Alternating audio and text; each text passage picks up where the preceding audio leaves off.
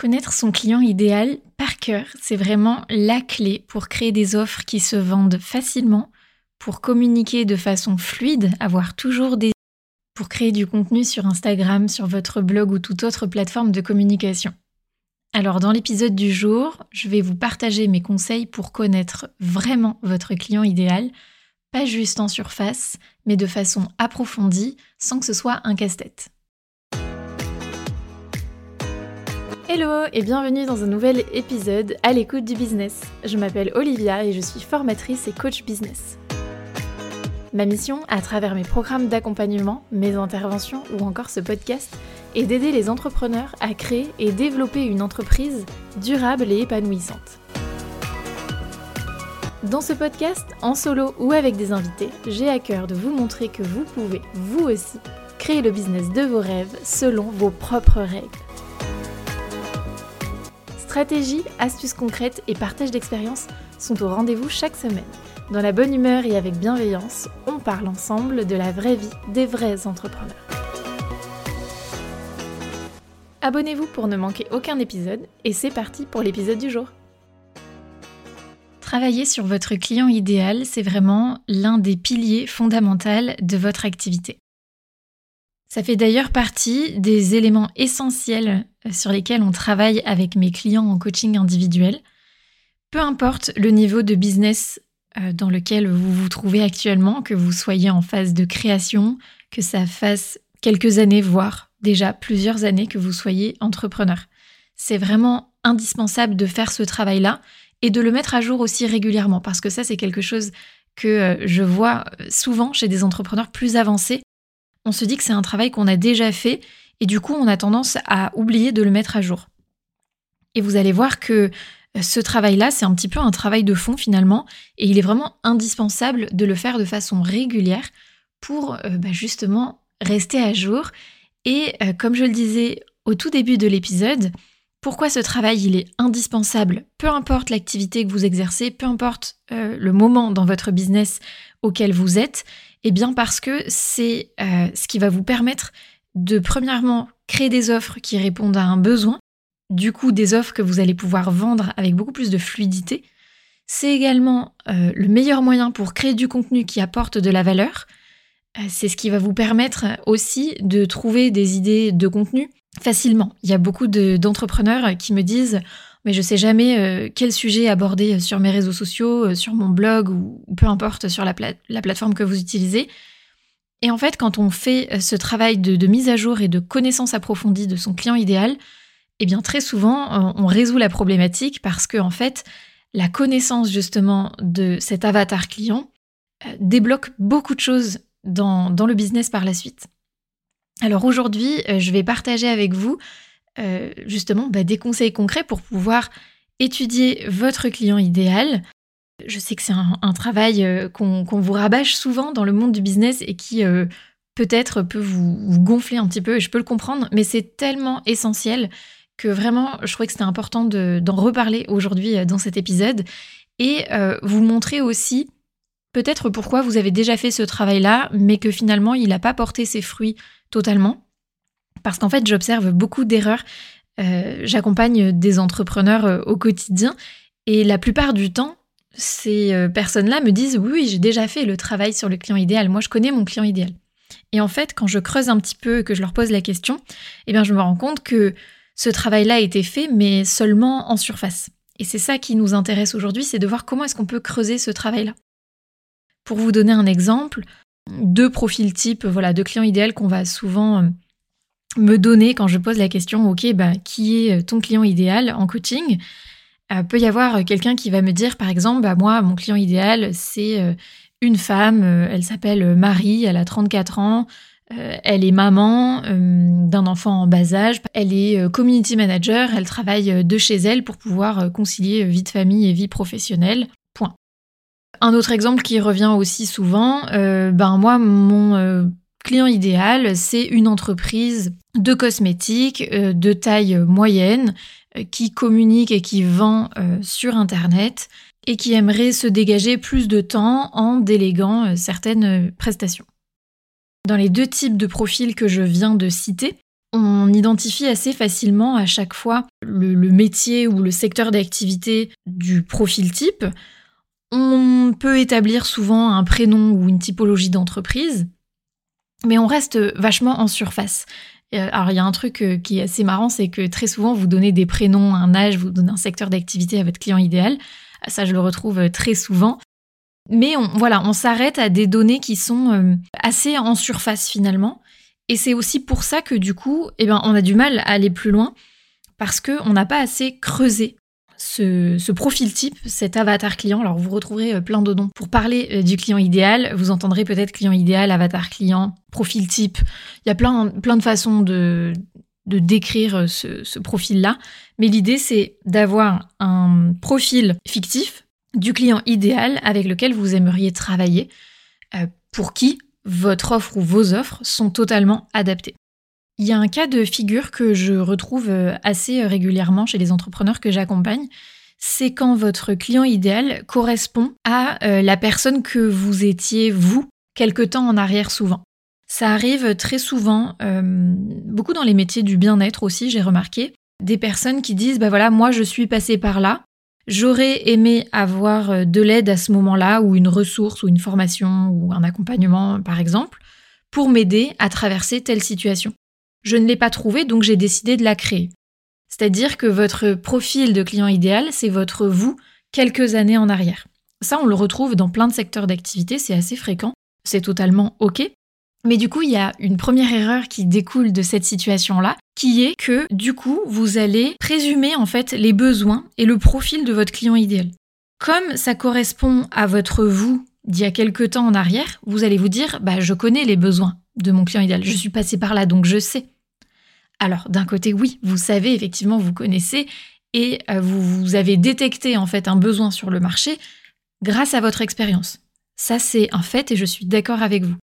Par contre, ce qu'il ne faut pas oublier, c'est que si d'un côté, vous, avez identifié ce besoin-là, peut-être qu'effectivement c'est un besoin avéré, mais il n'y a pas une seule façon de penser, il n'y a pas une seule façon euh, de, de, répondre à un problème, et donc il ne faut pas se dire que votre façon de penser, vos besoins, vos problématiques à ce moment-là sont les seuls. Il faut vraiment confronter en fait votre vision à vous, à la réalité du terrain, du marché, et surtout garder en tête qu'on parle de votre vous quelques années en arrière. Aujourd'hui, la situation est peut-être différente. C'est-à-dire que euh, ben, vous, peut-être que cinq ans en arrière, vous n'aviez pas trouvé d'offre, mais peut-être qu'aujourd'hui, il y en a. Peut-être que cinq ans en arrière, la vision sur votre thématique s'en était une et qu'aujourd'hui, elle a un petit peu évolué. Donc que vous ayez détecté euh, une opportunité, un besoin sur le marché parce que vous, vous êtes passé par là, c'est une chose, c'est un bon moyen de détecter un besoin. Oui, vous avez une bonne connaissance parce que vous êtes passé par là, mais c'est pas suffisant. Il faut pas oublier de quand même aller sur le terrain, de confronter vos idées à la réalité. C'est une erreur que je vois aussi, même si euh, on n'est pas dans ce cas de figure-là, de personnes qui côtoient euh, beaucoup leurs cibles et qui du coup se disent euh, Ah oui, mais moi j'ai observé ça, j'ai observé ça. Il y a effectivement une part importante dans l'observation et dans le fait voilà, d'être en relation avec votre, votre client idéal. Mais encore une fois, il ne faut pas oublier d'aller confronter en fait ce que vous avez dans la tête avec la réalité du marché. Et c'est pour ça que la première étape très concrète que je vous recommande vraiment de faire, c'est d'aller à la rencontre de ce client idéal, de faire une enquête, une étude de marché.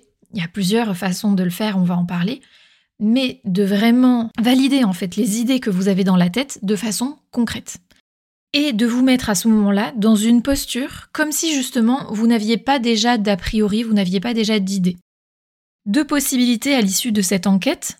Soit ça va confirmer ce que vous aviez dans la tête et à ce moment-là, bah très bien, ça veut dire que euh, vous aviez une bonne image et tant mieux pour vous.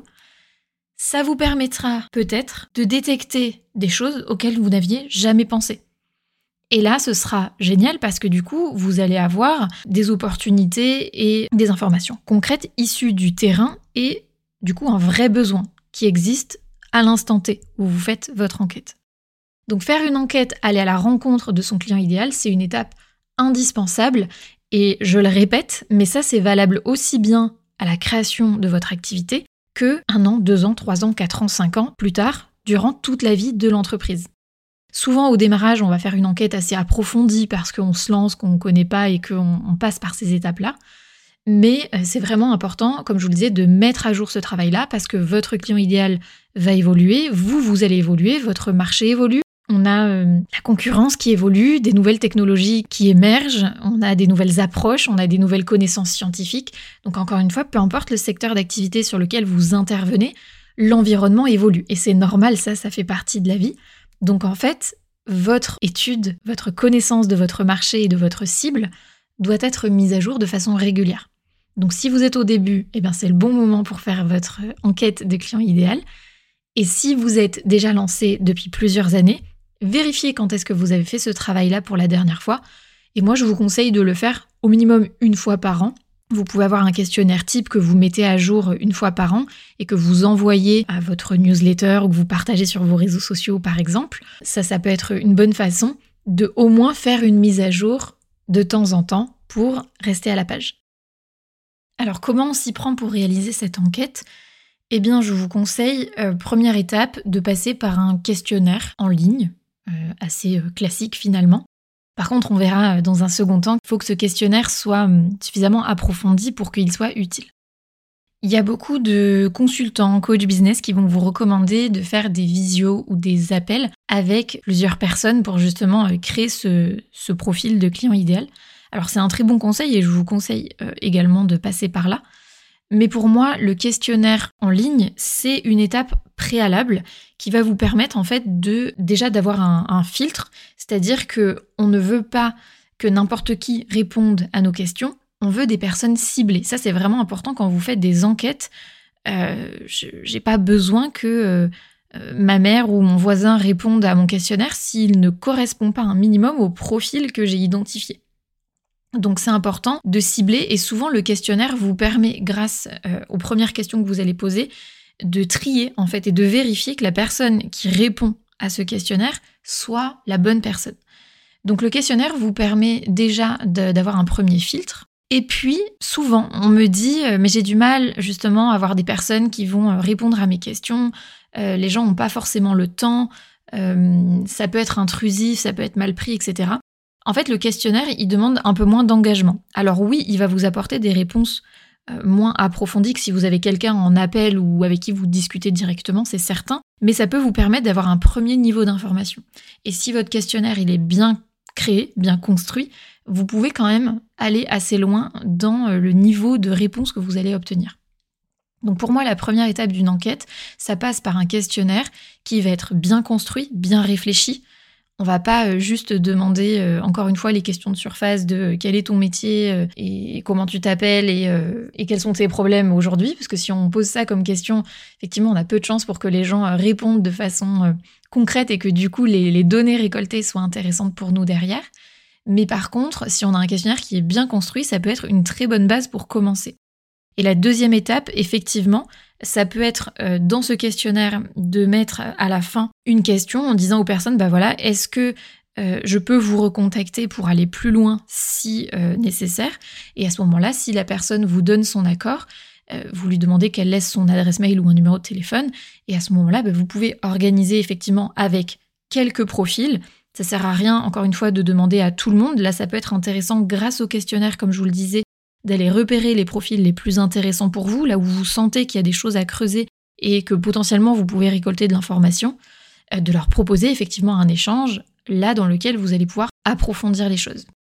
Si vous organisez du coup des appels ou des visios ou que vous rencontrez les gens euh, voilà en face à face aussi dans votre réseau, c'est tout à fait possible, c'est une très bonne idée autour d'un café par exemple ce travail-là, pareil, il se euh, prépare. C'est-à-dire que la discussion, vous devez la réfléchir en amont, vous devez poser des questions qui soient stratégiques, on va dire.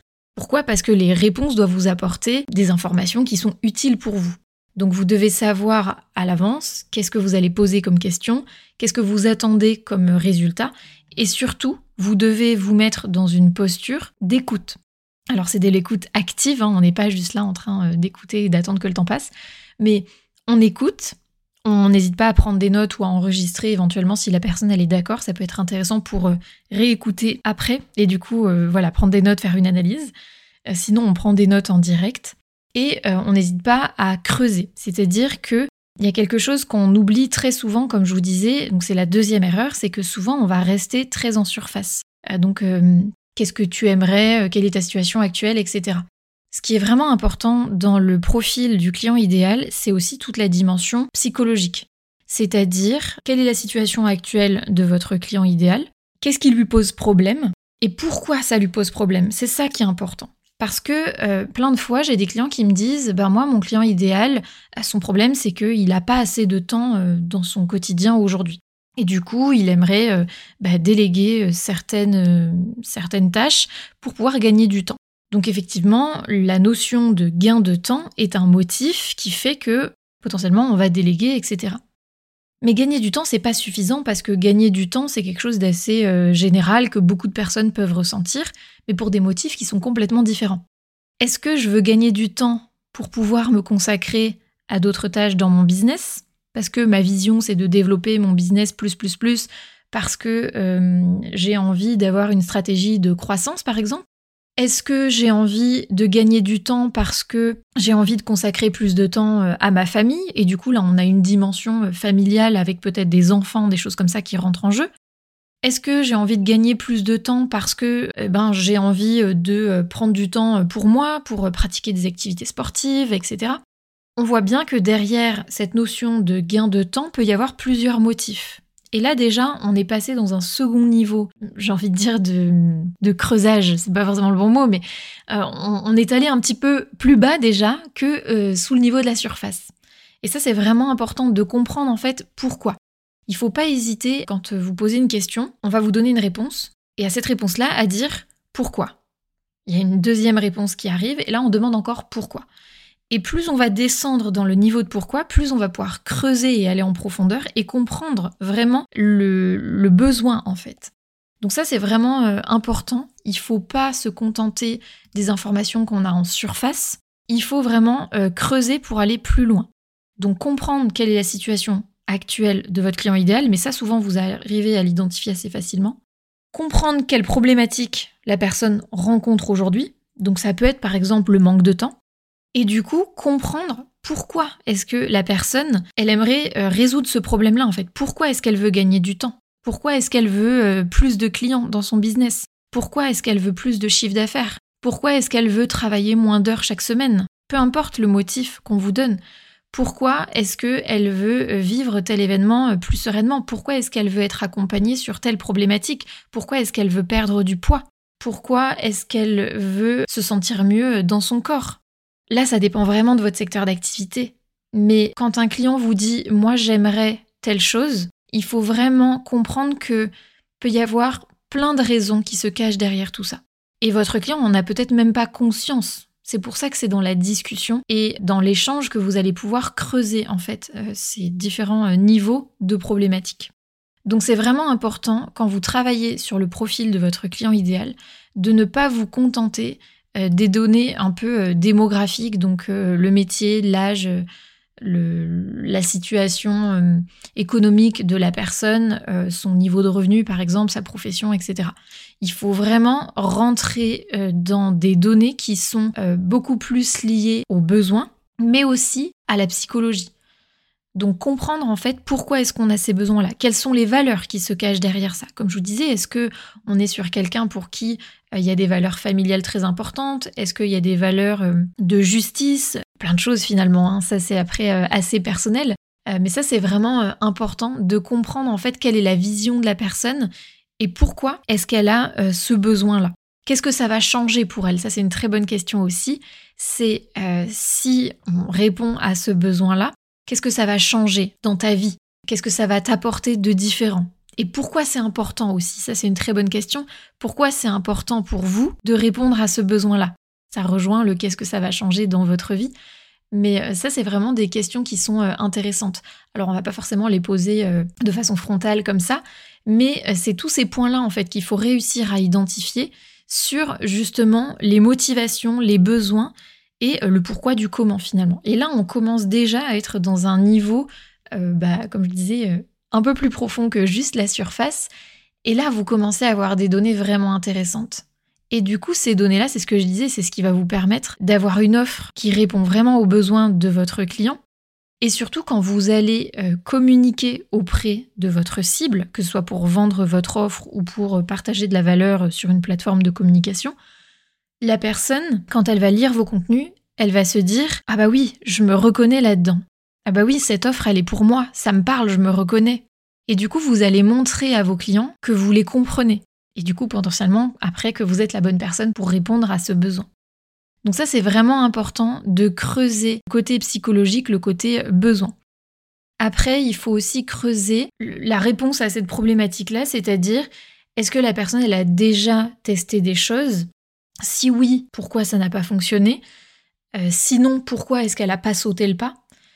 Comprendre aussi le côté euh, difficulté, en fait. Quelles sont les difficultés que votre client idéal rencontre? Pourquoi est-ce qu'il rencontre ces difficultés-là? Est-ce qu'il a déjà essayé de mettre des choses en place pour le résoudre? Et comme je le disais, bah, si oui ou sinon, pourquoi, comment? Euh, pourquoi c'est important? Parce que euh, des fois, il y a des personnes qui vont bah, voilà, avoir testé des choses, ça n'aura pas fonctionné.